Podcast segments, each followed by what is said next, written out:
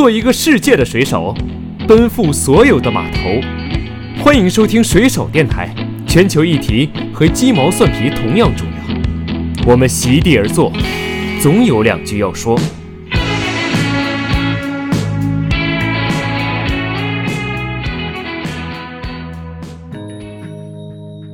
吃美食谈美食，再也不可能纯粹光是风花雪月、纵情享用。吃下每一道每一口食物的同时，不可避免的，我们要开始去思量这些美味的背后，我们所要付出的代价，或者说我们应该负的责任。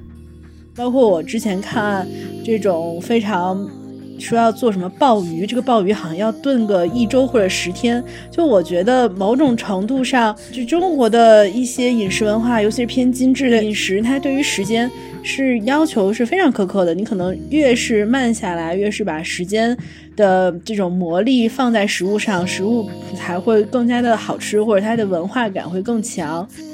所以我觉得，当你比较关注于说我今天要吃什么这件事情的时候。嗯，它在一定程度上，不管是你自己去做也好，或者说你真的认认真真的找一个地方，然后说我就要奖励自己吃一顿好的，然后慢慢的吃，然后也不要去想什么其他的东西，然后你最终结果就会会让自己变得嗯轻松许多，没有那么那么大的焦虑。Farms to table，同时不只是带了食材到。就是消费者或者是吃客的面前，其实还把 farmers，就是种菜的人，或者是某种程度上跟菜有这种实际的生产关系的人，也带到大家的视野中。就是你会反思，就是为什么我要高效？就是不仅人高效，这个植物长得也要高效，我吃饭也要高效。就是当你发现所有的事情都要追求高效的时候，就是速度快、产量高的时候，它未必是一个褒义词。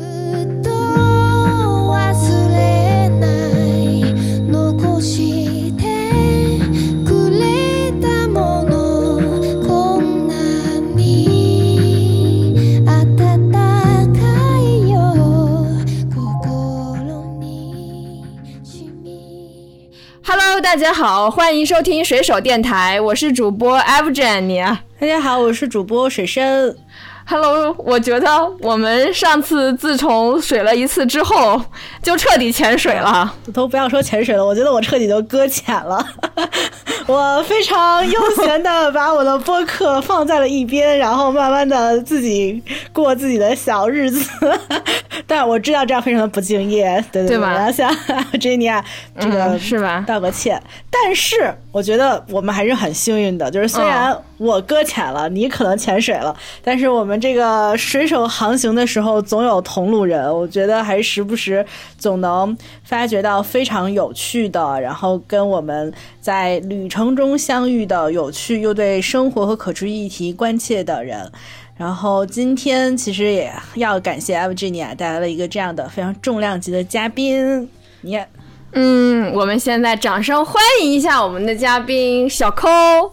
嗯，Hello，大家好，我是 Coco。嗯，我现在呢是在目前在加拿大，然后我的身份是一名厨师。嗯，然后我嗯从事的就是西餐烹饪。嗯，但是我属于是半路出家，所以比较。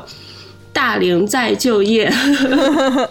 所以我们这是一个跨洋录音。这次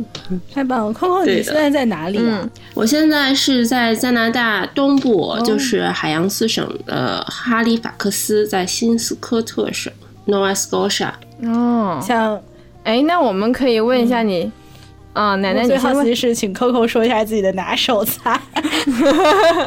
我的拿手菜，呃，我我觉得，就我我觉得我以前的时候，可能就是喜欢尝试一些什么，因为学也也不是因为学西餐，但我我在学西餐之前就就很喜欢尝试一些什么各个国家的那些好吃的呀，然后出去玩的时候也不会觉得啊吃不到中餐怎么样，但我我不知道是因为上了年纪还是怎么样，就越来越觉得自己是个中国胃，然后我现在就是。最喜欢的东西就是用辣椒酱油炒一切，就是不管是海鲜啊，或者是那个肉类啊什么的，就是嗯，只要有辣椒和酱油，我觉得我我就我就能过很久的那种人，嗯。然后呃，拿手菜我觉得可能算就继承了我们家人的那个技能，就最擅长的就是炒我们家乡的那种辣子鸡。你是哪人呀？我是山东人，山东临沂。哦，你是山东人哦。哎，那你刚刚说你半路出家，你可以跟我们聊聊你这个是怎么着个半路出家？你是你是本科就就一路出国学的这个厨子啊，就像我们的就是 Health Kitchen 的的的 Golden Ramsy 一样呢？还是你是怎么样走上这条路的？我其实呃没我。大学包括研究生都是学的金融，然后就像就是传统的中国学生或者家长，然后最喜欢的那种专业。然后，嗯，我我之所以转行，我觉得可能就是有现实因素，也有也有个人的这种比较理想化的因素吧。现实就是，我我觉得我是在现实中做了一个排除法的选择题，就是，嗯。女生到了三十岁遇到的一个上升瓶颈的问题，然后，然后我是在，我是在，就是我之前是在北京嘛，在北京待了很多年，然后在关于说买房啊、家庭啊、升职啊，然后上学这四个里边，我觉得我是做了一个排除法，就是嗯，算是我我当时是一九年的时候，然后从。之前的公司辞职，然后去美国读的呃烹饪，然后一九年就觉得说，在接下来的五年当中，我感觉我好像看不到自己的一个特别明显的一个变化。我可能会在原来的职位上，但是我的工作也好或怎么样也好，我觉得我进入了一个非常大的瓶颈期，而且而且外界的压力就是让我让个人的这种主观能动性变得没有那么的。怎么说有张力吧？就是你你很多东西是你自己没有办法控制的。然后我不太喜欢那样的一个状态，然后我就做出了一些改变啊。而且我觉得我之前的工作越来越呃越来越呃怎么说软件化，就是很容易被被被系统取代，就是人为干预的成分越来越少越来越少啊。然后嗯。一颗螺丝钉，哦，紧紧的焊在了那里。哎，那你，那你为什么？比如说，就像我之前了解到你是在金融行业嘛，那你为什么会觉得从中，啊，想要找一个突破或者排除的时候，或者说找治愈的时候，会想到要去学厨子呢？嗯，可能跟我的就是生活相。呃，有比较大的关系吧。就是我，我包括我工作的时候，我的就是周末生活和我的工作是完全不一样的，完全完全分离的。然后我生活中和朋友，我们两个人之前在没有疫情的时候经常出去玩，然后我们俩有一个公众号嘛，然后那个时候，嗯，就去了很多国家，然后很喜欢那种呃菜市场文化呀，然后。呃，也喜欢自己做饭，所以周末的时候我们经常会组一些饭局。然后就就我比较喜欢做饭，在厨房里的那种那种状态吧。就是我我发现我不喜欢金融的一个原因，是因为嗯，我可能学的比较被动。就你让我学，我也能学，但是我学的没有那么就不敏感。就我看那些新闻啊，就是。世界大事啊，对我来说我感受不到。就是我同学可能会说，哇，明天怎么怎么怎么怎么样了，市场又要怎么怎么怎么怎么样了。但是对我的那种刺激就比较少，嗯，反而就是说在吃饭这件事情上，嗯，我从小的那种生长环境，家里的人就是一个很。喜欢在一起吃饭，然后周末要一起吃饭，然后大家一起聊，就是关于这个季节啊，要吃什么的这样的一个环境里长大的，所以对于说。嗯，逛菜市场啊，吃什么呀？然后就是比较敏感啊，然后也比较愿意跟人家去分享，所以就嗯还挺喜欢的。而且我觉得就是这个这如就是觉得说这门手艺，就如果以后失业了，可能也饿不死，你知道吗？嗯嗯，所以说就是你发现 food is a passion，然后你就去学厨了。哎，那你方便跟我们介绍一下，就是你去的是哪间学校？然后，呃，你现在就大致，比如说在呃餐厅是做一个什么风格的餐厅？然后也可能加拿大小伙伴可以去拜访一下。呃 欢迎大家就是不远万里来到东边。我是去的美国烹饪学院，然后美国烹饪学院呢，就是它是它其实是哦，就叫美国烹饪对对对，它学院？中文就叫美国烹饪学院。那英文叫 American Cooking School。呃，The Culinary Institute of America，就是嗯，然后它这两个其实是一名字就是感觉等二战，级都不一样了。对我一开始说 我这个 American Cooking School，不是你继续，我不打岔。我我时不时出来一下，那个显示一下自己的存在感。不是你这存在感非常的明显，就是你这样一点就感觉我那个就是你知道吧，找蓝翔，人家这是蓝带好吗？就是这种感觉。对我朋友行，小空您继我续说我一。开始说我要出去的时候，他们就问我说你去去哪儿？然后我就说去美国烹饪学院。然后他们就你说美国烹饪学院，大家就没有概念。然后你就跟人说啊，其实就有新东美国新东方。然后大家就哦，嗯，但其实也不太一样，就是它其实是一个、呃综合呃呃有点专一，但是又很就是综合的一个，就它就是一个大学。然后它有四年的本科，也有也有硕士学位，但是所有的专业都是跟嗯饮食或者是吃饭相关的。那这不你天堂吗？我的吗？那对呀，对啊，天堂吗？嗯。然后，然后他其实是二战，二战以后就四六年的时候，为了给那些就是二战嗯老兵再就业，然后开的，然后慢慢慢慢的就是发展到今天。嗯，它它一共在全球它有四个校区，然后有一有一个校区在新加坡，哦，有然后其他三个是在美国，嗯，它每个每个校区，呃，美国的那三个校区它的侧重点不是特别一样啊，但是嗯嗯，综合一点或者说呃更全面一点的话，就纽约的校区会会更全面一些，然后我就去了纽约啊。但是我上的其实也，因为我之前就已经上了那么多年学了嘛，然后我也没有说我再需要一个本科学位啊或怎么样，所以我就是纯上了两年，两年就只是学西餐，然后它就是更就是纯更纯粹偏技术一点。然后如果你上四年呢，你就要再加两年类似于管理啊那种东西，我就没没想去学，嗯。然后还有一个原因，就是因为实在是太贵了，太贵啦。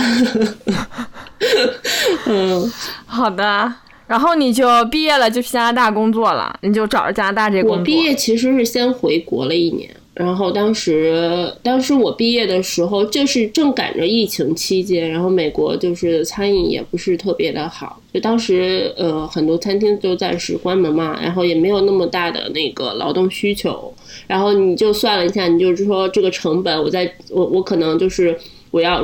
你，你又想在美国那种米其林餐厅攒一点所谓的这种行业光环，但是你为了这个光环，你可能就是花费的、呃成本会特别特别的高，嗯，然后对我来说的话，就我就觉得说有点，就实在是太贵了。然后我就先我就回国了，嗯，然后加拿大这边是嗯也是我的同学，嗯，然后我同学他那个嗯，我本来就是去美国之前，当时就说呃想在国外多攒几年经验嘛，然后加拿大算是一个相对呃比较容易的一个地方吧，就是它的这种移民政策，或者就说就是它的开放程度，就是你你的那个呃拿工签的这种。呃，可能性会更大一些，倒不是说啊、你要在这定居或怎么样，只是说你需要有一个地方，然后去攒呃攒就打一打比较扎实的这种经经验，然后这样你再回国去做啊或怎么样，就是大家才会更有说服力一点嘛，因为这毕竟是一个这种技术技术型的一个岗位，如果你说。纯靠理论是没有办法走特别远的。然后我我当时去美国就之前就很想来加拿大，但是因为疫情，当时加拿大就关了边境嘛，嗯，然后他是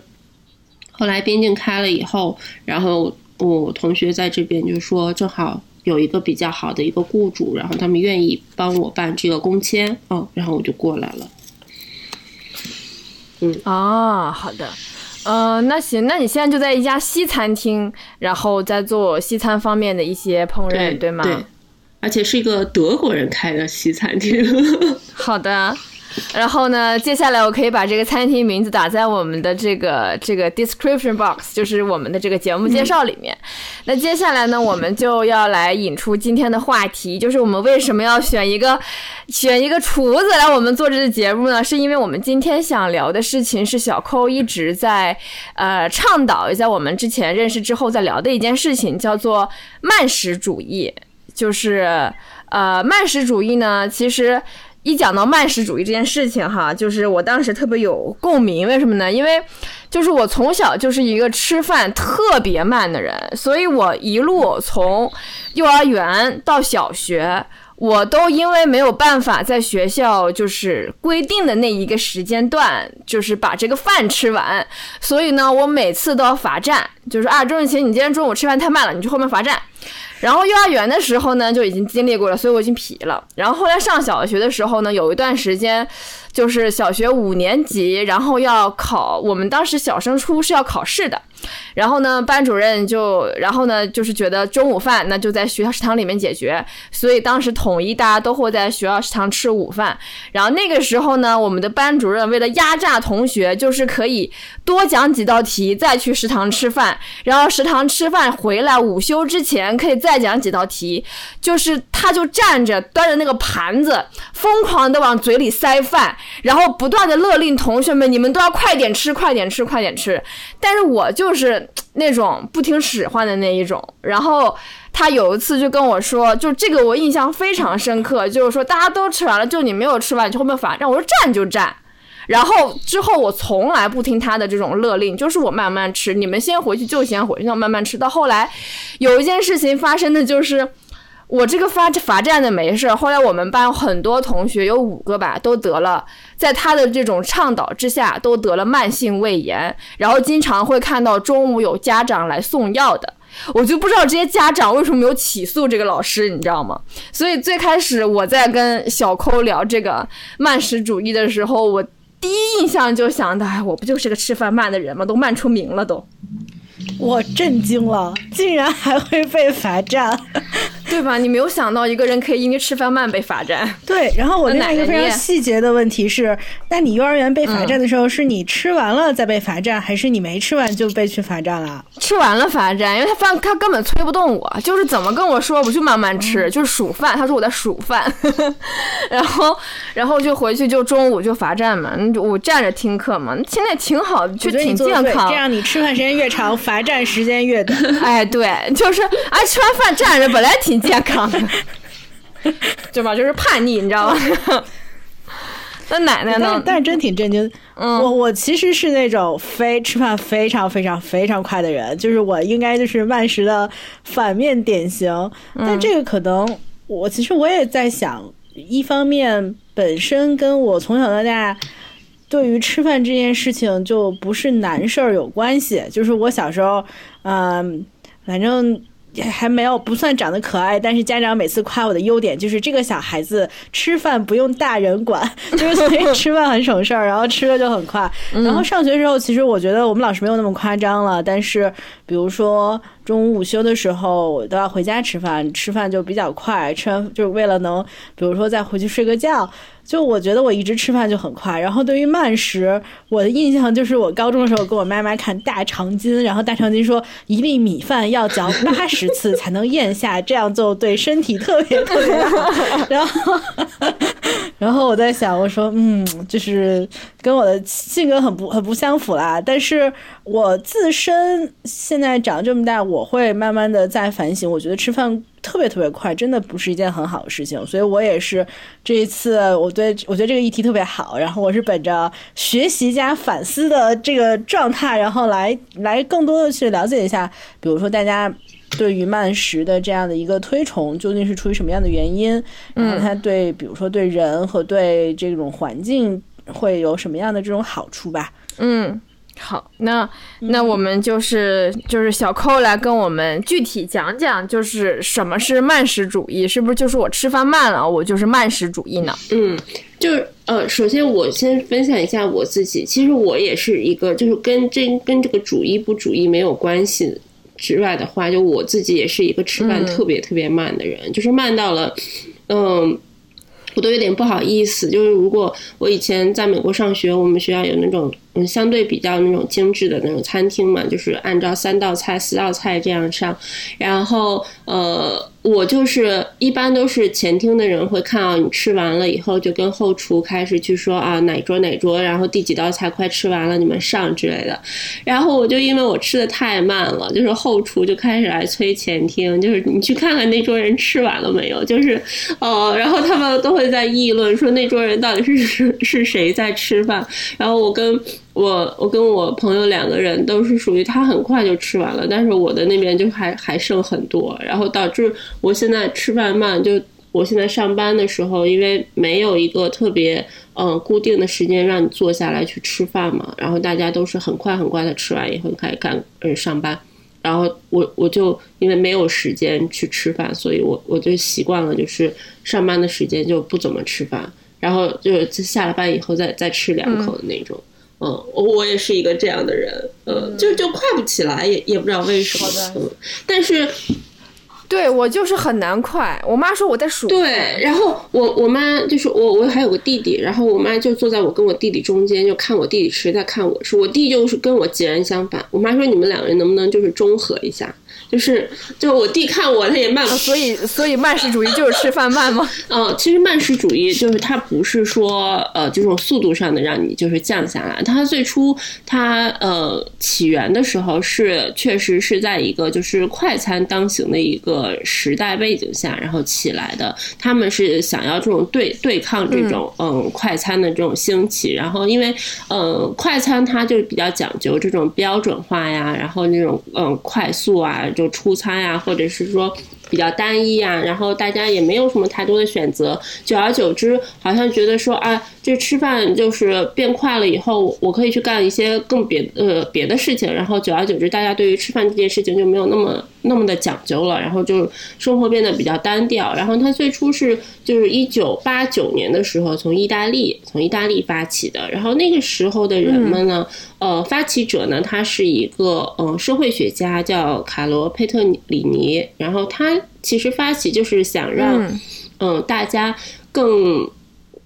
多多一些关注，就是我们平常的这些生活里的一些呃饮食上的一些小细节，然后多呃给那些就是也是因为就是快餐当行的呃。结果导致了很多就是物种的一些慢慢的就是大家觉得说啊这个种起来成本太高了呀，就我们就慢慢的就不种了，就会有一些这种呃食材物种的这种慢慢的消失。所以说他们就是为了这种生物多样性，为了保护这种生物多样性，然后对抗这种快餐快餐单一的这种饮食方式，然后才开始了这个慢食主义。嗯，然后。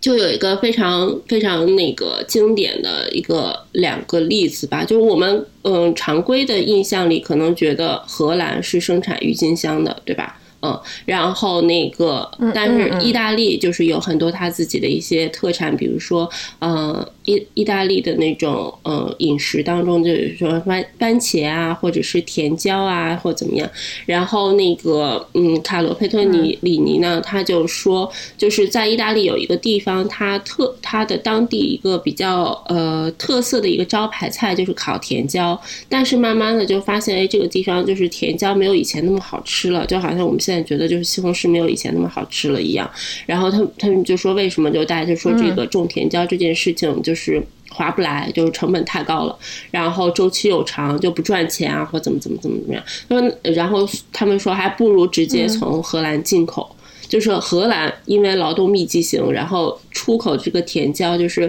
呃长得又好看，然后个性又统一，然后就就各种各样就。嗯，成本又低，然后所以说他们就逐渐的就开始选择进口这个甜椒，然后然后那个卡罗就问说，那你们现在就是嗯生产什么呢？他们说哦，我们现在种郁金香的那个花苞，然后所以说荷兰荷兰的郁金香是从意大利进口的，然后意大利的甜椒是从荷兰进口的，嗯，然后 对，然后我呃我之前有个朋友就是也在呃海洋四省。这边工作，然后加拿大海洋四省，大家就觉得哇，就是离海这么近啊，吃龙虾啊、三文鱼啊，应该就是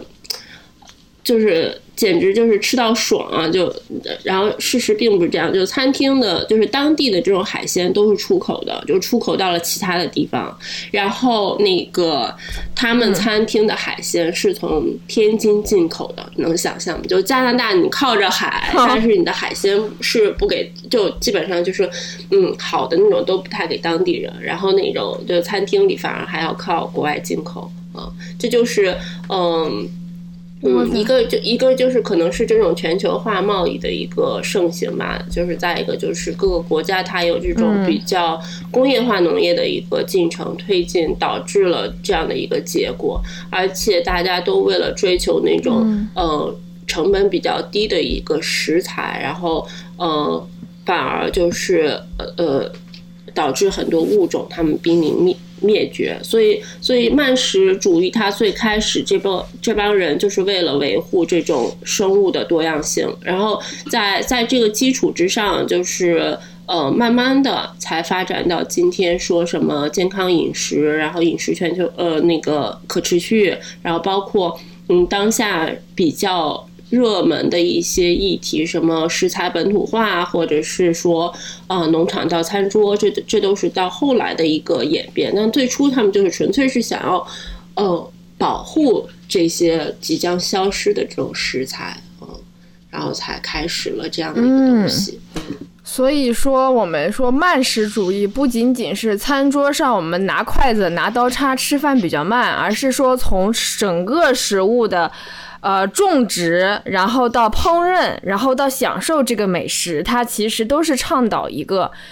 慢下来的状态。然后这个慢其实包含了很多，然后对于人来说，包含了就是你整个人的身心啊，对吧？你在吃这个饭的时候，你你你能够跟这个食物有链接，然后以及我们在前端在种这个食这个食物，选择种什么的食物的时候，它有更多。怎么说呢？就是智慧跟思考在里面，怎么样是一个更可持续的、更健康的、更合理的这样的一个状态。然后我听完你讲的这件事情之后，我就觉得真的是，就是人类不仅是卷自己，他还要卷菜，你知道吗？就是这个菜长得慢了不行，对，这个菜长得不好看也不行啊，这个菜长得太贵了也不行。所以就是哎，就是就是你一颗菜都要想它划不来，我就觉得。我觉得是时候要把这个事情慢下来。我觉得躺平是一个智慧。我此时在思考，天津人民吃的海鲜是不是也不是最好的？他们最好的海鲜都出口了，会不会？有可能，可能天津从加拿大进口的。我们就来分块聊一下好了。当就是我们对于这个慢食主义有一个 general 的一个认识了之后，我们先来说这个对，先不说对环境哈，这个我们呃下一部分聊。我们先来说一下对我们人自身，然后他身心的一个好处。嗯，然后那嗯，我先开始好了。就是其实是最开始我我了解到自己吃饭慢这个事情。就是慢食是一个好的事情，其实是几方面。第一方面是，呃，我之前用一个 A P P 叫做 Calm，就是 C A U M，然后那个是，就是让人晚上可以不要太亢奋，然后可以平静下来的这样的一个 A P P。然后它里面呢就会有一些比较缓和的人声，男女都有，然后会念一些文章。然后当时我听到的一篇就是说 How people connect to their food。就是说，现在都市里面的很多人都是在电脑前啊，就是干对付，就是把肚子塞饱了就行了。但是他那个时候就倡导大家，呃，中午或者晚饭的时候可以坐下来，就是认认真真的去对待自己眼前的这些食物，它的味道，然后它带给你的那些口感上面的一些感受。然后这个是在心理学家的研究上面来说，是可以很大程度上来抵抗。呃，anxiety 就是叫做呃工作上面的一些焦虑，还有一些抑郁情绪的，所以那个是我第一次对这个呃慢食有了这种意识，就这是个好的事情。然后后来其实慢慢的呢，就是我觉得对于身体来讲，就是后来呃自己开始独立生活做饭了之后，然后遇到呃很多一些呃就是有机健康这个。什么食材的一些一些一些超市，比如说像美国就有 Whole Food 或者 Trader Joe 什么的，包括在中国也有像一米市集，还有春波，然后他们就会特别就是强调啊，这个是什么慢慢种植的，然后是什么呃自由散养的，什么养足了什么什么时间的这种食材。然后你就会发现一些高档的餐厅啊，也会倡导一些，比如说慢生活。然后你会呃，它无论是烹饪这个食材还是怎么样，都会选择应季的，然后适合这个植物生长节奏的。然后也会放一些舒缓的音乐，让你慢下来吃。然后就总觉得这个是一个。是一个更让人比较，首先是好消化吸收，然后另一个是心理上，你会觉得吃完这个这这顿饭之后，你整个人是是 peaceful 的，就是你不是吃饱了哈，我继续干仗，而是而是你感觉吃完了之后，你感觉很舒坦，然后你感觉可以可以非常平缓的去去进行下一件事情，这个是我我个人 表层的一些感受。然后我们看看奶奶和小扣 Coco 有没有一些新的想要跟我们分享的。嗯奶奶要先说吗？呃，那我先说吧。作为反面典型，我也插一插。其实我自身是在美国的最后一年，然后那个时候毕业了，然后在美国工作一段时间，在纠结这个回国与不回国的期间，我觉得我在吃饭这件事上面非常非常的不注意。这个就表现在吃饭吃的很快。然后且好像没有那么注重吃的食物的品质，我觉得，所以，所以刚才在讲说这个吃饭的时候，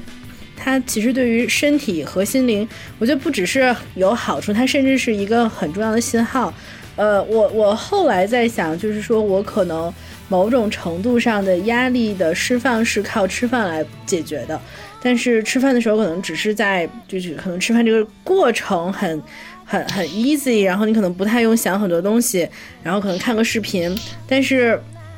其实对于食物本身没有那么的关注，然后我吃饭又一直就很快，所以其实就导致说，可能我吃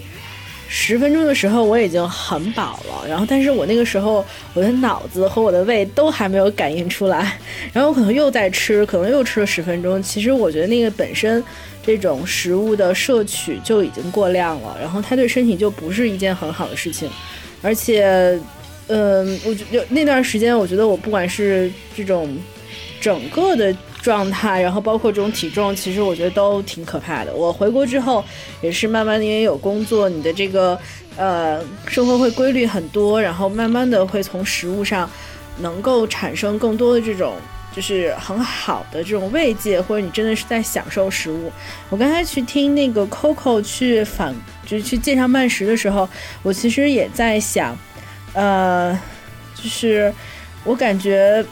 有一点点能理解，说为什么它会出现在这种快餐主义很旺盛了之后，然后大家又希望说重新回归这样的一个认真。对待食物的状态，是因为我觉得可能也是因为那个时候全球的经济发展的很快，大家都是都是打工人，大家某种程度上在工作中作为工具人，他只把食物看成了自己的呃原原料或者是动力来源，但它其实没有真的去考虑到它是一个就是跟自然有连接的生长在自然里的植物，它。没有还原到它本身的这种属性上，所以我觉得现在想一想，我我更能理解说，如果慢慢的吃饭，就是当你呃更能欣赏这种食物自己的好的味道，然后烹饪带来的这种这种，比如说食材的，然后这种烹饪方法的这种巧思能够被吸收之后，我觉得其实是一个。它也是审美的这样的一个很好的感受，然后包括它应该也是一个更多的去去连接，就是食物背后的，比如自然或者是文化的这样的一个过程。嗯。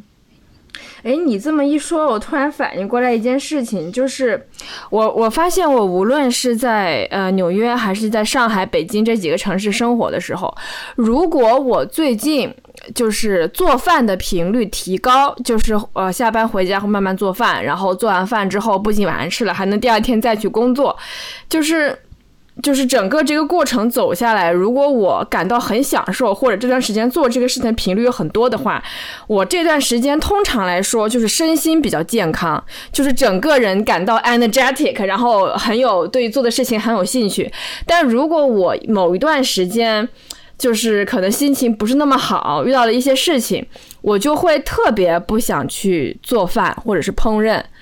但是你会发现，你爬起来去去，比如说你就是饿了，然后冰箱还有食材，不做就浪费了。当你去做完走完这个流程，因为做饭确实是耗时间的，你跟点个外卖你就直接吃了，相比你看现在很多人也不会自己做饭，就点个外卖吃。但是我发现我自己去亲手去就是洗菜叶，然后切菜，然后把这个蒜放下锅，然后烹饪出香味，然后再放下食材，然后再做到出锅。就会发现这个身心稍微是有一点点被这个过程治愈了，所以就感觉如果不是说直接点一个外卖，然后就自己能够做的话，我觉得确实无论是身体健康还是我的心理状态都会好一些。另外就是，呃，我自己是比较反对，但是我确实是发现工作场合当中有很多比较焦虑的人，他们都更容易去选择那种代餐粉。就这个是我觉得很可怕的事情，他们甚至连别说做饭了，他们连去吃就是 literally 饭，就是 rice 的时间都没有，就是拿那个粉倒出来摇一摇，然后那个粉里面有各种各样的这个菜啊、淀粉啊、什么蛋白质啊什么的，然后这样灌下去，然后就是就感觉像灌，哎，就是感觉像像用化肥去催一个，不就是用饲料去催一个动物，你知道吗？就是给我给我加九二加满，对对对对对，加满，对对对，就是。就是为什么我要，就是你会反思，就是为什么我要高效，就是不仅人高效，这个植物长得也要高效，我吃饭也要高效。就是当你发现所有的事情都要追求高效的时候，就是速度快、产量高的时候，它未必是一个褒义词。然后你就发现那些同同事，不管怎么化妆，你就会发现，他们就是体态也好，或者什么也好，就是会感到整个人比较萎靡。就我就不是说身形或者是容貌，就就感觉整个人的状态就是比较 sad，所以我觉得这个是一个很危险的事情，就是包括像很多就是看肌肉，就是之前去垦丁冲浪的时候，你会发现那些长时间在海里面划水冲浪，然后正常吃饭的男生，他的肌肉块可能不是很大，但是是。紧实的，然后你看见他的肌肉力量，对他的肌肉力量是有的，但是你就会发现，在健身房里面吹的跟蛤蟆似的，就是通通灌蛋白粉，然后就是就不知道那个食物的好是在什么地方，白水煮鸡肉，然后只吃鸡蛋白不吃鸡蛋黄，就是 this is not human food，然后催成那样的肌肉块，它其实量不大的，我是真实看见过这样一个案例，就是。就是一个正常运动，就是正常生活中可能是干农活或者冲浪的运运动量。当时一个男生，然后跟一个一来看着就块儿练得很漂亮，然后大白肉那种男生，你知道吗？然后他们当时那个大白肉男生很不自量力，说啊，我们来就是 PK 一下掰手腕，然后掰了三局，然后三局那个大块的那个健身房男生都。都秒败，就真的是秒败，所以就通过这几个例子，我想到今天聊着这个话题，我就真的是觉得，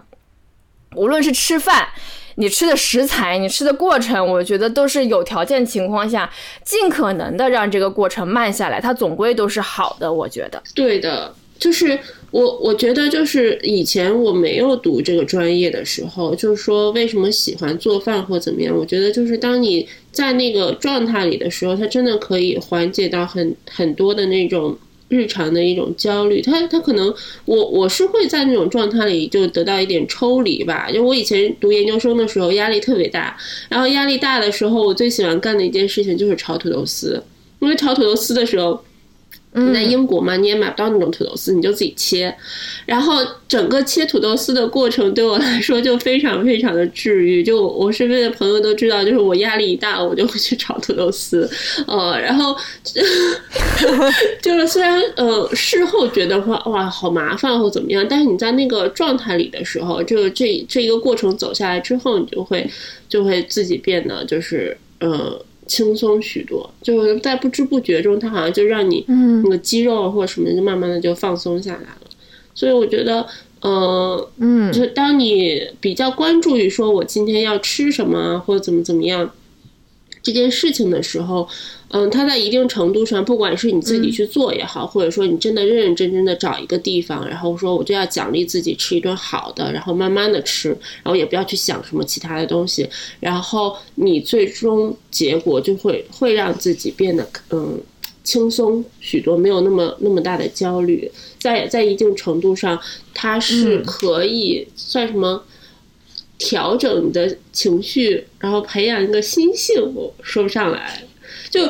我，我觉得以前就是我是一个比较着急的人，就是嗯，不管呃特别明显的，就是说家里你要是说让我炖个排骨汤啊，或怎么样，你我们不说要先什么飞水啊，然后再慢慢的炖炖多少个小时啊，或怎么样，我就会特别的。忍不住想要去看啊，它是不是好了？然后是不是可以吃了？怎么还不好？就我以前是这这样的一个人，嗯，然后然后现在的话，就是你好像可以接受这样，呃，接受它是一个很漫长的一个过程，你就等等等着就好了。就然后就会发现，你好像对，呃，你你就会多了很多期待，就会你这种等待的过程越久，你最后对于那种结果的期待感，就是希望感就会。越浓厚，然后你吃的时候就感到很抚慰心灵。奶奶，你说对，嗯，我觉得这一点我也特别赞同。就是你知道，我我我我的性格在做饭上确实不知道为什么，就是在做饭和吃饭上体现出来就是很急。按道理，我平时是一个非常慢条斯理的人，嗯啊，但是我很认同，因为我之前做饭的时候，我我大部分是反正我就是一个人住，然后一个人吃，我。最方便和最省事儿就是所有东西都煮在一起，要不就炒在一起，要不就煮煮在一起。那可不然后就是那样一锅，然后就慢慢吃。然后我最近，你让我 等一下，我要插个菜分开，我要插个嘴。上期节目我就为之感到震惊，他把芹菜放进咖喱里炖，你知道吗？我们我们的留言区都有人在这个事情进行了感叹，你知道吗？行，你继续说一锅炖小姐。对，然后我跟你讲，我有进步。我最近发现菜单独炒是更好吃的。那 就是你你的青菜单独炒一盘，然后你可能就就就算炝炝锅，然后单独炒一个青菜，然后你另外一种方式用正常的科学的烹饪方式做出来的菜，不要都煮在一起，是一个就是食物真的。更好吃，然后坦白讲，我觉得这样也真的对食物尊重了很多。嗯，Coco 说啊，我以前浪费的食物道歉。行，嗯，可其实哎，是你没有发现，就是我有我前段时间去大理哈，然后就碰到了一个制茶的人，然后我就会发现，现在无论是中国还是西方。就是那种越好吃越高级的食材，他在做自己的品牌宣传的时候，都会就是尽可能的去体现这个东西的它制造的这个过程，它的经久和漫长。包括我妈都是这样，你知道吗？就是就是我妈如果做了个汤，她觉得很有成就感的话，她会说：“我这个瓦罐里面喂了三四个小时呢，你知道吧？”第一句话就会说这个，然后确实那个汤。就是我不管 P 幺零高不高或者好不好，就是怎么样，但是我真的觉得那个汤是很好吃的，而且我觉得我吃完之后的这个身体是有补到的。然后，然后我就发现慢慢做饭，我我先不说种植这个事儿，因为种植这个可能涉及我们的下一个这个 topic，就是关于这个这个这个食物可持续的部分，就是从烹饪到吃的这个过程，呃，我我我真的是觉得好像。好像大家就是哪怕是食物的品牌端，他们在做这些事情的时候，也是有这样 sense 的。所以我想说的一件事情就是，我觉得如果空口的去劝大家说啊，你要慢下来，你要去给自己做顿饭，你要去跟我们一样切土豆丝儿，可能别人会觉得我们站着说话不腰疼的，可能觉得我这个报表已经要做不完了。但是我们想说的事情是。希望大家能够就是怎么讲呢？意识到这件事情是是不太对的，就是并不是所有事情都一定要是高效的、低成本的，然后高产出的，你才是值得应该被肯定的。就是就是不要。接受这些 PUA，我觉得工作是工作，但是我们并不需要把整个人都变成一个高效的人。如果你觉得这段时间真的是非常的已经 stressed out 了，就尽可能的找一个时间，或者说就是大破大立离开这个这样的一个环境，就像我们的 Coco 一样，对吧？生活的冒险家，我就不做你这个技能了，直接去学烹饪。然后我觉得这个对于我们的一生这个时间来，你自己的身心都是活得更愉悦的，因为你不是只说啊，我这个工作做得好，我的人生就啪结束了，插上高光旗，我是最棒的。而是我觉得这是有一个很长的时间，就是你在十年当中、二十年当中，你会变成什么样，你想要变成什么样？我觉得这个都是可以从你感到自己要慢下来这个事情去去觉知，然后去去执行，去找机会离开那样的环境。这个就是我突然之间想到的。对，我我觉得，而且是的，而且奶奶先说，奶奶先说，泡泡你先，嗯嗯嗯，奶奶说。那那我来说，哎，有一种什么呃，红萝卜灯，红萝卜灯，红萝卜灯，白萝卜灯，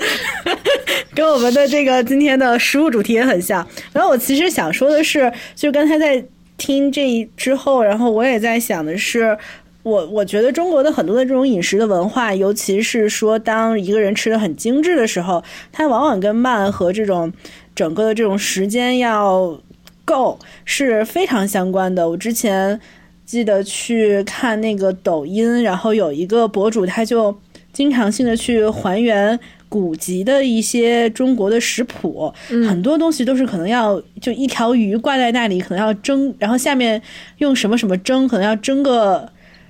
一周，就是或者很长很长时间。包括我之前看这种非常说要做什么鲍鱼，这个鲍鱼好像要炖个一周或者十天。就我觉得某种程度上。呃，就中国的一些饮食文化，尤其是偏精致的饮食，它对于时间是要求是非常苛刻的。你可能越是慢下来，越是把时间的这种魔力放在食物上，食物才会更加的好吃，或者它的文化感会更强。然后包括我也是哦，你知道我作为一个吃饭特别快的人，最害怕的是什么吗？就是吃螃蟹。就是我作为一个北方人，然后。就那个。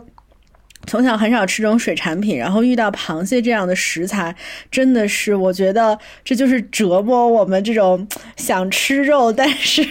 又不够精细的这种这种人。但是我我 我，但是比如说我看南方的一些朋友，他们非常非常 enjoy 这个过程，他们就慢慢的就是把那个，比如说螃蟹腿，这还不是大螃蟹啊，就是那种比较小一点点的那种，可能二两或者三两的一个螃蟹，那慢慢的就是先吃腿儿，然后里边那个呃。身上的那些螃蟹肉，它基本上也是一个小房子一个小房子嘛，它会好好的那样摘出来。然后我我其实很很佩服，然后我也觉得这是一个就是很中国的这种能够慢慢的吃东西的一个非常好和非常有趣的食材。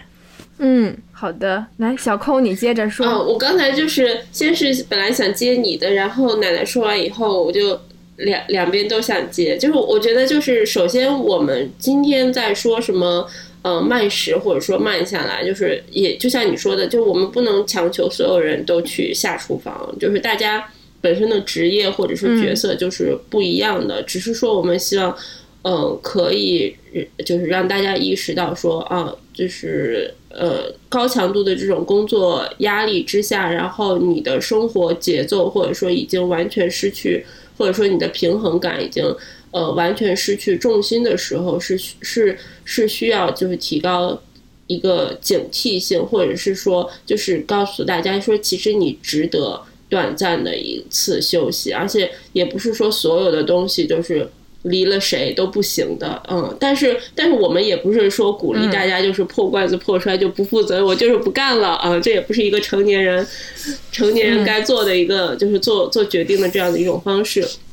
然后，然后关于奶奶说的那个，我特别特别的有感触。就是现在其实，呃，其实很多国外就是现在比较呃前沿的这种所谓的 farm to table 的这种餐厅，然后米其林餐厅，嗯，最大家比较熟悉的就是 Noma，然后或者是说美国的就是 Blue Hill，就是呃 chef table 上面那个 Dan Barber，他们每天都在做一些他们所谓的这种。实验所谓的这种可持续，就是，但是在他们的身上，你就会看到，其实他们的终点都是，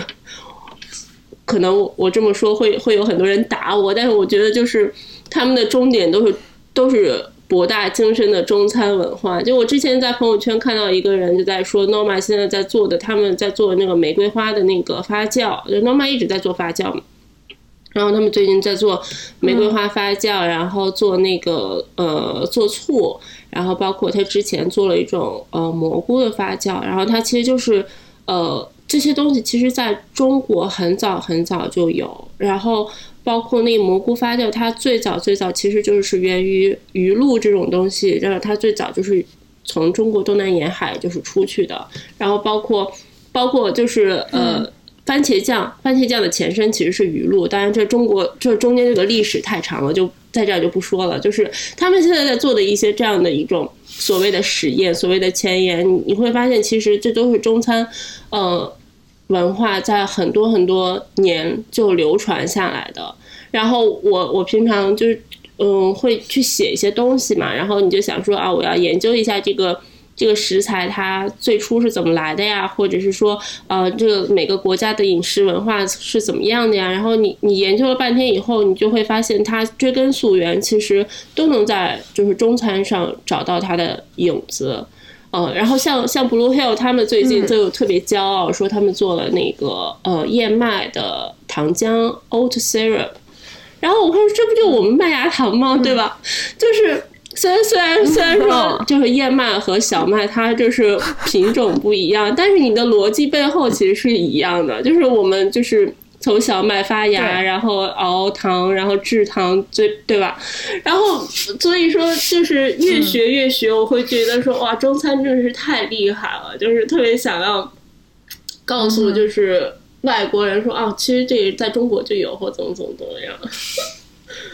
对吧？这是有没有一种前段时间这个诺贝尔奖官宣这个量子纠缠的研究，然后又看见很多博主说物理的尽头是玄学，然后是不是就有就是有很多国学说啊，这个我们老祖宗易经已经写出来了，你们居然今天才明研究明白这件事情，就有这样的感觉。然后我最近在我住的这个小镇上发现了一个就是这样倡导可持续性生活方式的一个小店，然后他们的店里呢，就是它没有这种包装，呃。没有没有没有这种包装袋儿，就是你不管买什么，不管你买酱油也好啊，买大米也好啊，买洗发水也好啊，你自己带，你自己带瓶子，带什么样的瓶子都行，你想买多少你就装多少，呃，就是一个这样的所谓的，哎，我就喜欢这种呃，所谓的叫他们叫 package free 的一个商店，呃，然后我说这不就是中国七十年代的供销社嘛，就每家拿着酱油瓶子出去打酱油，啊，我这零废弃的终终点就是。我们的供销社啊，就感觉，对我，对我真的是觉得，以中国过往五千年的文化放到如今的可持续界，真是 perfectly fine，好吗？就是，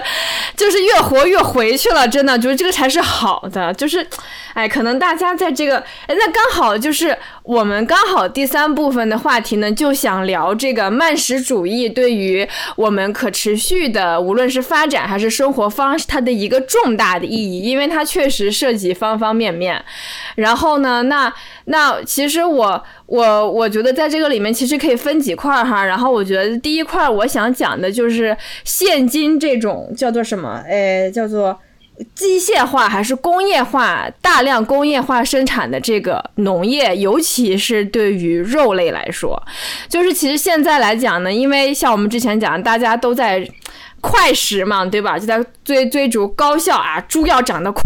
然后牛要长得在短时间长得壮，然后鸡要怎么怎么样，所以其实是一个快速生产、大量浪费的这样的一个世界。然后有一个数据是表明，其实全世界在这样的一个齿轮下，四分之一的食物在尚未消费之前就被直接丢弃了，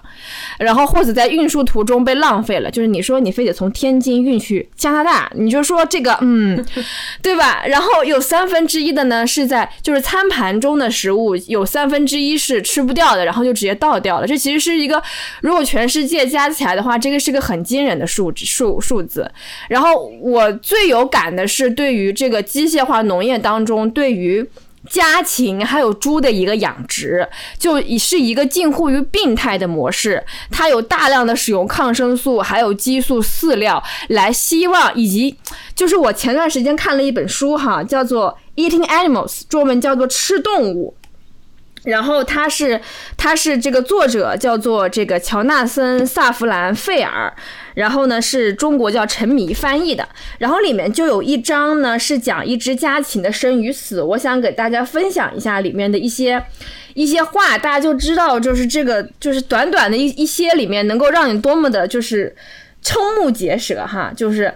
他说：“接着来看养殖，首先找一只消耗食物少却长得快的小鸡。新型肉鸡的肌肉与脂肪增长的速度远高于骨骼，这无疑是会导致畸形和疾病的。但是，就是有百分之一到百分之四的鸡会在痛苦的抽搐中死亡。这种猝死症是现代工业化农业的特产。工业化农业导致的另一个。”病症是腹水，即体腔内过量的液体积累，因为一只病症而死的鸡更多。就是全球大概有百分之五的鸡是因此死亡的，三分之四的鸡会有一定形成的这个行走障碍，说明它们遭到了慢性疼痛的困扰。那另外四分之一几乎是无法行走的，那它们就会在折磨中死亡。那养殖的肉鸡幼雏的头一周就是每天二十四小时不间断光光照，这会促使它们吃下更多的食物，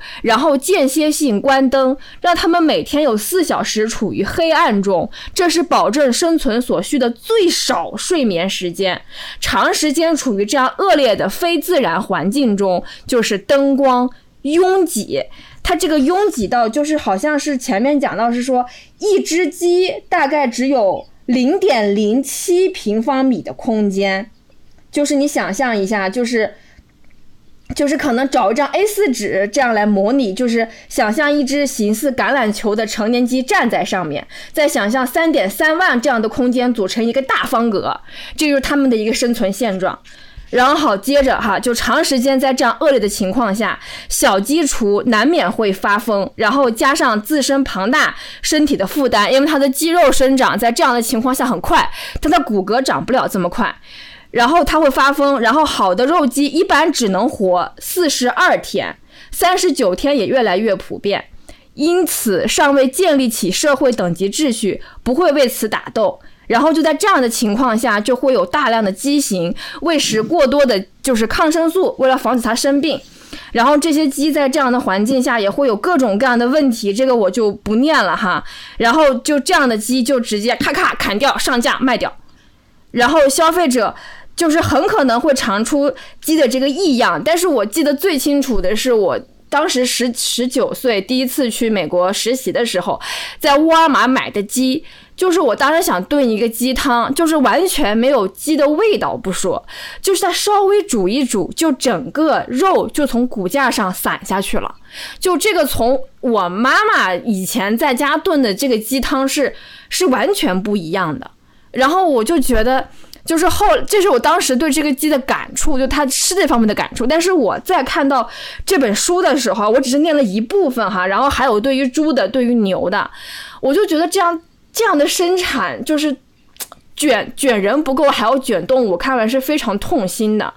然后，所以现在我回国了之后，我再买任何肉类，我都会在。呃，一米市集或者春播上面去买，因为它那个是可以，就是保证它是在竹林里面自然散养，然后可以自己去采集食物，然后养足那么多天，然后再杀死的。呃，这个这个肉类或者是动物，那我妈妈她是因为我妈妈跟 Coco 一样，是一个对于烹饪跟吃饭有着强大热情的人，就她可以在厨房转一圈，所以他是买菜会买到人家菜农家里去的，他会去想看你这个到底鸡怎么养的，所以他买的食材就也是那样的。我就是更希望可以支持这种慢的，就是正常的支持这些自然万物生长的这样的一个农业。这这个就是我第一个在讨论这个慢食主义的前端养殖种植过程当中，我最想分享的一件事情。我我我先接你吧，因为我其实也在考虑，你刚才说说为什么我们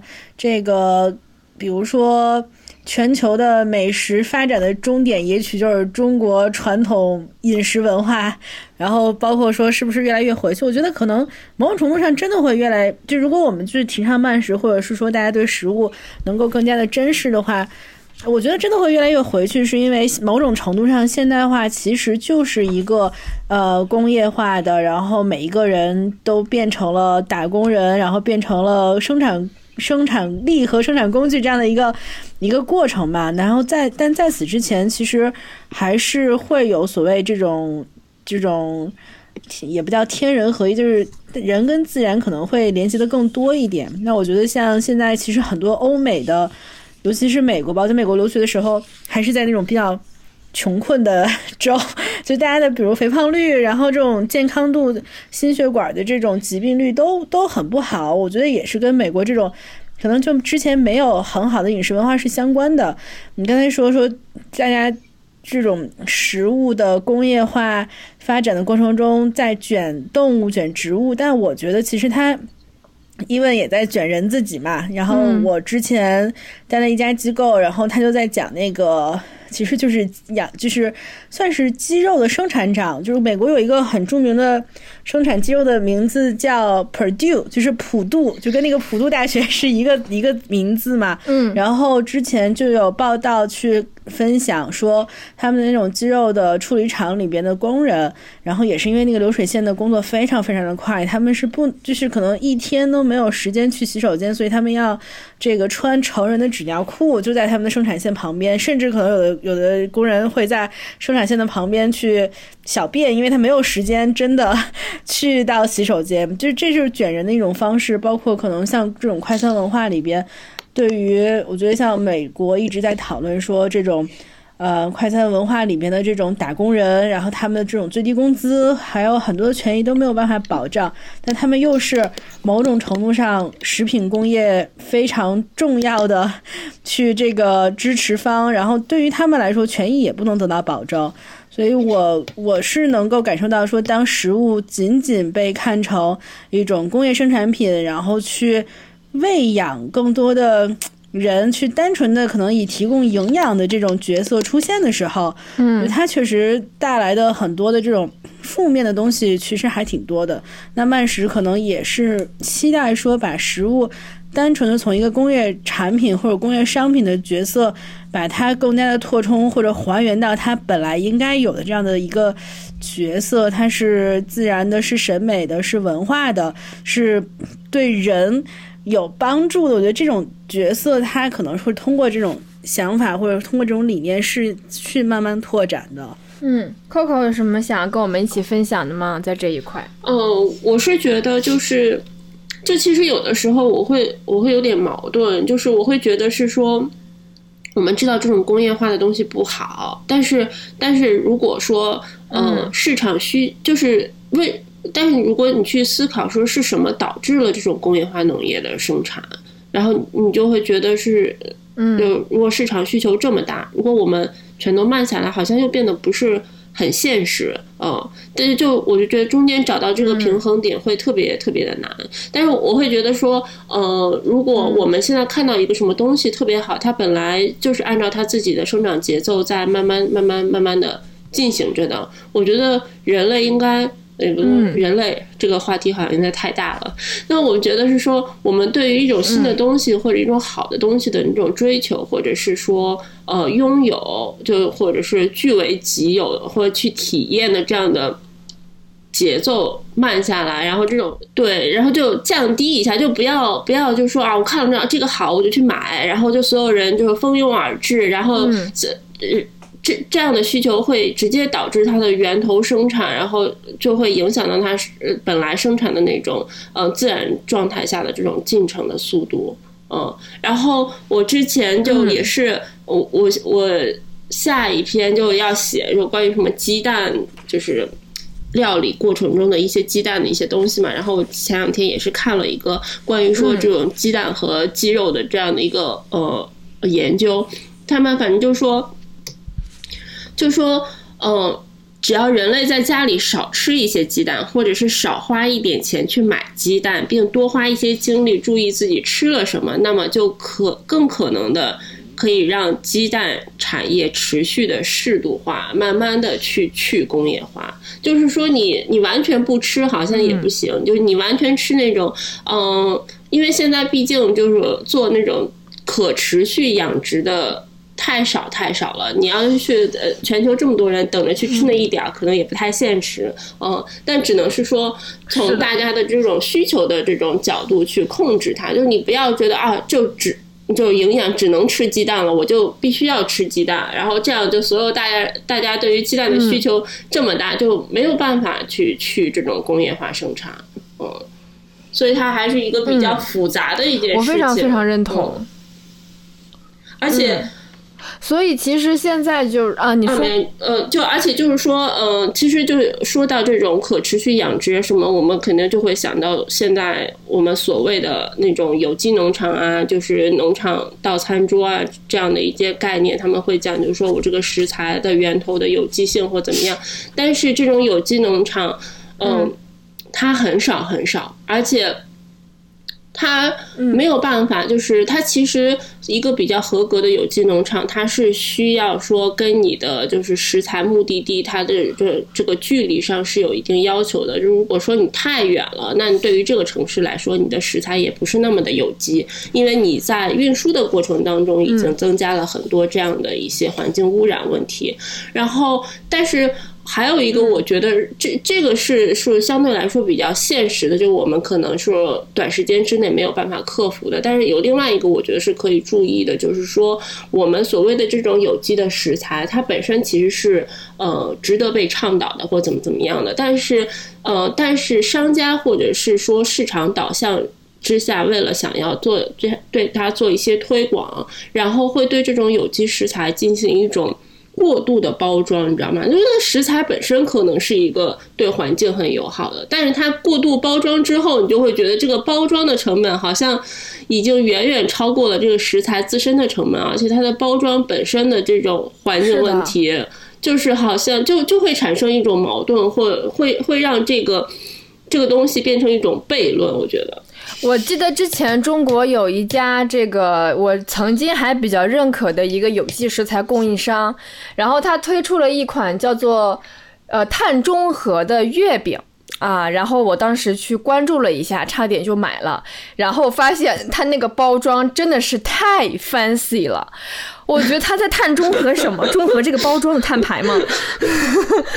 对吧？然后我就觉得 OK，我不想支持这样的事情。对，这这个真的是我特别就是看见了这样的事情的发生。然后另一方面，我也很认同的事情就是，呃，我我我始终觉得哈，就人是一个杂食动物，我我会觉得就是纯纯的素食可能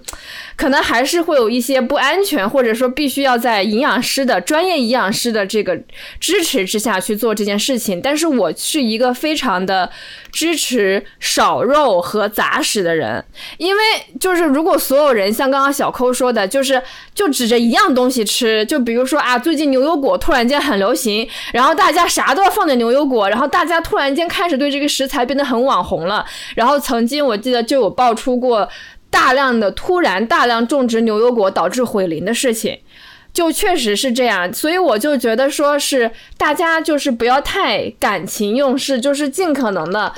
多去摄取各种各样的食材，而不是说知道一个什么好就指着一样东西吃。比如说啊，那些健身的人啊，吃七八个鸡蛋，然后蛋黄不要只吃蛋白。我是特别不支持这样的，对我特别不吃支持这样的事情的。Like。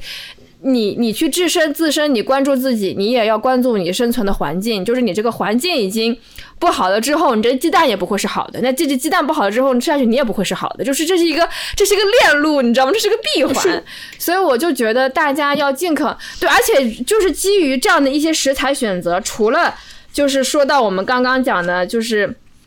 啊，有一些食材因为长得不够高效，所以就没有种了。但同时，其实更多的，我觉得人是可以通过消费去做出选择，可以投票的。像美国现在常见的食物种类不到全球已知食物的百分之零点二五，你想想。所以就是不要被就是啊网红跟风啊，他吃这个啊，这个就好，我也得吃这个，对吧？吃这个才是高端人类。其实我觉得尽可能的就是食在当地，比如说你当地有什么样的食材。那尽可能就去支持当地这样的农业，呃，尽可能就支持有机农业，嗯，然后做我们自己能做的选择。然后这样的，因为啊、像我自己自身，我现在基本上是，呃，如果喝咖啡的话，我通常是用椰子奶，然后燕麦奶、豆浆这样交替着来兑，然后可能一个月只会买一盒牛奶，这个对于我之前的需求量是大大降低了的。所以其实我也不会说啊，完全不要喝牛奶，除了那种有乳糖不耐受的哈，就是我会觉得就尽可能的去多。呃，尝试不同的食物，然后增加植物性食材的比例，就比如说蔬菜啊、豆浆啊、燕麦奶啊这些，然后少肉，就是其实人真的不需要那么多肉，嗯、但是我会觉得不能不吃，我个人是这么觉得哈，就是少吃一点。那其实这样的话是可以让，呃，这个是有有机会让这个非常的不健康的工业化农业。呃，慢下来或者恢复到正常的。对这点，其实我也很同意。嗯因为比如说之前就是反正在就是在我在一个国际研究工作嘛，然后只也会有食物的议题。我觉得有一点提醒的很对，就是呃，我觉得不管是国内还是国外，就食物是一个非常。哎，always 会是一个非常本土的议题，就意味着，呃，当然不只是食材本土，你可能本土的发展情况也会决定了，是不是说我们要对所有人都说要，比如说采用某一种的或者某两种的这种饮食的方式或者是风格，可能也不是很合适。比如中国，它有更就贫富还依然在有差距的情况下，可能对于一些刚刚，呃。比如说进入到城市的或者接近中产的这样的水平的话，他们可能之前本身的这种肉食的摄取量还没有那么多，他们需要自己的这样的更多的这种生活品质被提升，可能会需要吃更多的牛排。就是我觉得可能这也是一个矛盾点吧，就是你在什么情况下对什么样的人去讨论一个议题，有时候这个 timing 和你面向的人也是很。也会是很复杂的一些情况。那在某种程度下，我我也很认同说，确实没有一个所谓的一二三这种非常呃严格的一些建议或者是指导指导的这种方式给到大家。但是我我我觉得整个下来，比如大家更加的把食物看作是一个应该被好好享受和应该去感谢的这样的一种。这种食物，而不是单纯的一个加油的这样的一个形式去享受它，我觉得可能就是一个很好的方向了。嗯嗯，而且我觉得是说，就是我们对于说为什么，其实我们最最最本质上，或者说呃最核心吃这些肉类也好，或者是嗯豆类也好，我们都是要为了摄取蛋白质，就是没有必要说我所有的蛋白质一定要从肉类里边去摄取，你也可以从。植物蛋白，那它都是蛋白质啊、而且而且对于就是健身的那些来说，说一天要吃多少个鸡蛋，其实蛋白质这个东西你吃多了，它也是没有办法在你的体内去储存的。蛋白质这个东西，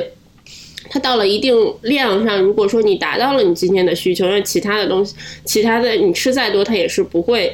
被呃身体就是吸收，然后转化成能量的，所以吃那么多其实也没有用。就自从我知道这个以后，就我我我就就跟我家里人就说，就一天鸡蛋也没有必要 吃那么多，吃多了也也也不会怎么样。嗯，然后再一个，就我觉得在食物的这种嗯整个链条里也好，是不应该有，就是食物和食物之间是不应该有鄙视链的，就没有什么是说啊这个就是高级的，那个就是。就是低级的，就是他们其实最终都是，他们都是吸取，就是说大地土壤的一些呃能量，然后转化成精华，啊、他们都是吸取了阳光，是吧？阳光雨露，然后转化成了一些可以给人类身体、人的身体带来能量的一些元素。就是你没有说我我吃这个菜就比吃那个菜。要要怎么样？就是所谓的那些所谓的那些，就是什么超级饮食啊，或超级食物啊，它虽然是说每一个里边的蛋白质含量比较高，但是你得吃多少呢？对吧？就是或者说你你。对吧？对就是你可能说，哎，这个它含量挺人不能抛开剂量谈成分。哦，所以我就觉得说没有必要说一定呃，给食物有一个高级不高级的呢，或者说，嗯，一定要吃那个不吃那个，就没有没有这个必要。你只要适量、适度，然后吃，嗯，你所需要的那些就可以了。对我，我真的是非常非常认同这个观点。然后，哎，奶奶，你还有什么想补充的吗？没有了。我我在口口说的时候，我脑子里想都是北方冬天的。哦，我也，我也是，我特别喜欢吃白菜豆腐保平安。我我来加拿大一个月，然后。我我就买了，就我现在还没有，就是搬到租的房子里面，还在住 Airbnb。然后我就买了一瓶酱油，买了两颗白菜，然后豆腐，然后海带和呃味增，因为这边买不到那个，你看没有买到豆瓣酱哦，就就靠这些东西，就每天不管是喝汤还是炒菜也好，反正就靠这些东西生活了很久。嗯，你看吧，挺平安的。然后，对，然后接下来就是我们其实想要再深一点来聊的事情，是一个东西，就是由慢食主义到这个呃。就是怎么样来意识到这个农业化、工业化的农业生产，到有一个东西叫做 from farm to table，叫做从农场到餐桌。这个呢，就是其实里面有包括像我们之前聊到的一个，到底就是什么是食物品种的多样性，对吧？它到底有有多重要，以及到底什么样的是 from farm to table，它有什么好处？然后还是一样的，就是我们这些。概念的东西呢，我们有请 Coco 来跟我们啊大致的介绍一下。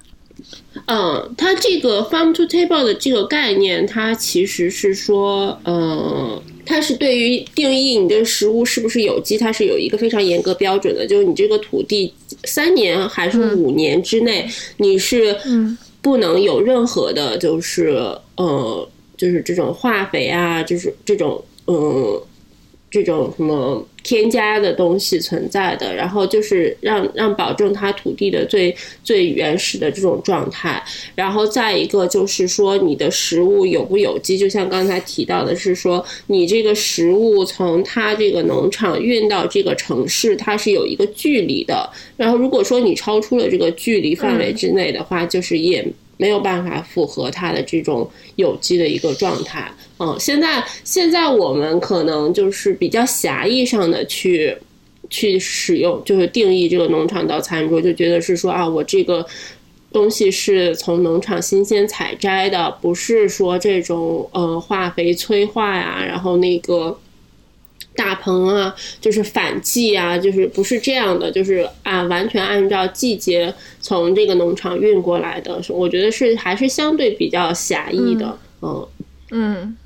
其实说句实在话哈，就是多去逛逛当地菜市场，这个真的是好的。是的，就是对，就是我妈每次呃去我住的城市看我的时候，就是她做第一件事情就是去问问保安也好，问邻居也好，问我们家附近最近的菜市场是什是在哪儿，然后她就会买当地才能买到的一些菜，想要回来尝一尝。其实我觉得这个是个特别好的习惯，你知道，就是啊那些国际上面高大上的这些概。其实就是多逛逛当地菜市场，支持支持当地这些就在身边的这些有机小农的这些农民，其实是非常好的。就有一些未必是有有机认证的东西，但是其实周边的这些自己农家农人种的东西，它已经其实是符合一个比如说慢食或者健康的标准的了。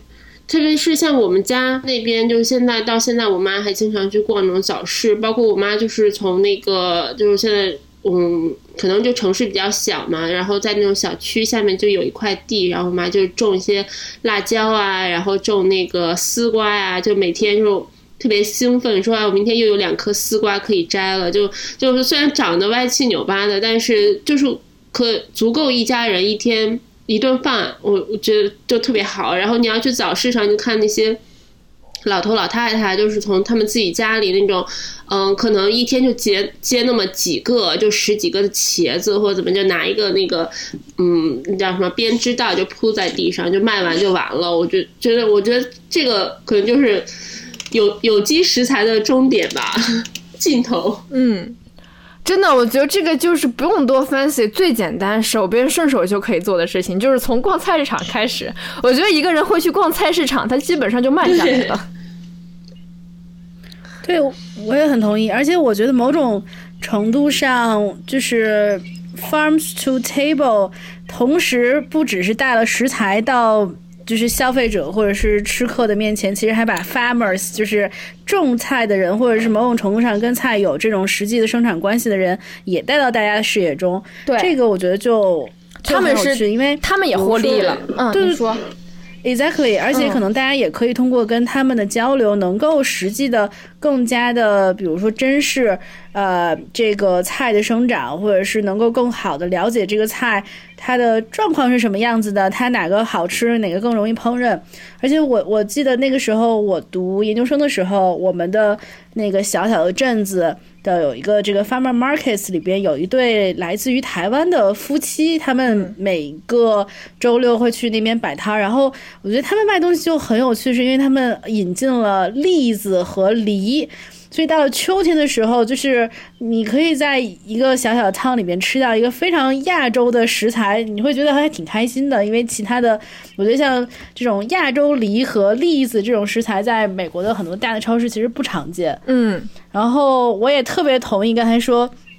要跟菜市场的人打好关系，打成一片。我觉得我妈妈跟我讲，因为前段时间，呃，我是石家庄人，石家庄还是因为疫情，有的时候可能买菜或者什么情况都会有一些困难。我妈妈就是靠着常年在菜市场加一些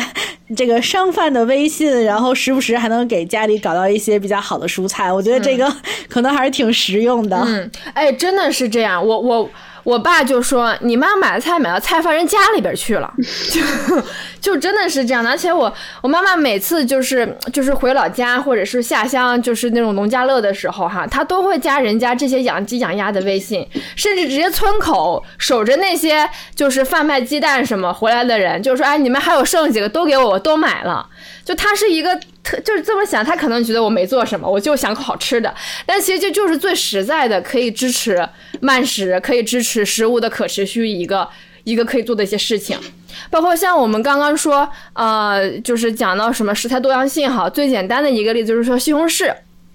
然后，其实最开始西红柿是有多种多样的，青的、绿的、甜的、不甜的，各大的、各小的。然后呢，后来就是像我们刚刚讲的，要卷 卷卷菜嘛，对吧？这个菜得长得高效，长得个大，还得甜。然后就就各种筛选这个品种的基因，然后留下来一个最符合眼前这个时代下。呃，符合它这这个成本、这个高效以及人类需求的这样一个品种的西红柿，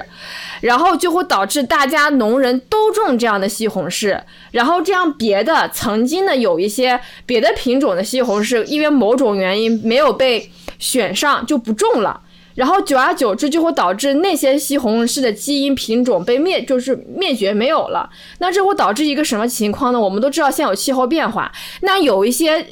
可能是抗涝的，有一些基因它可能不甜，但是可以抗倒伏，可以抗热、抗干旱怎么的？这对于气候适应来说是很重要的一件事情。但是呢，你不种了，所以一旦当那一刻发生的时候，就有可能连西红柿都都都没得吃，就是因为你当下选的这个你认为最优的品种无法抵抗气候变化带来的种种情况，那那些有这些抗性的这些品种就没有了。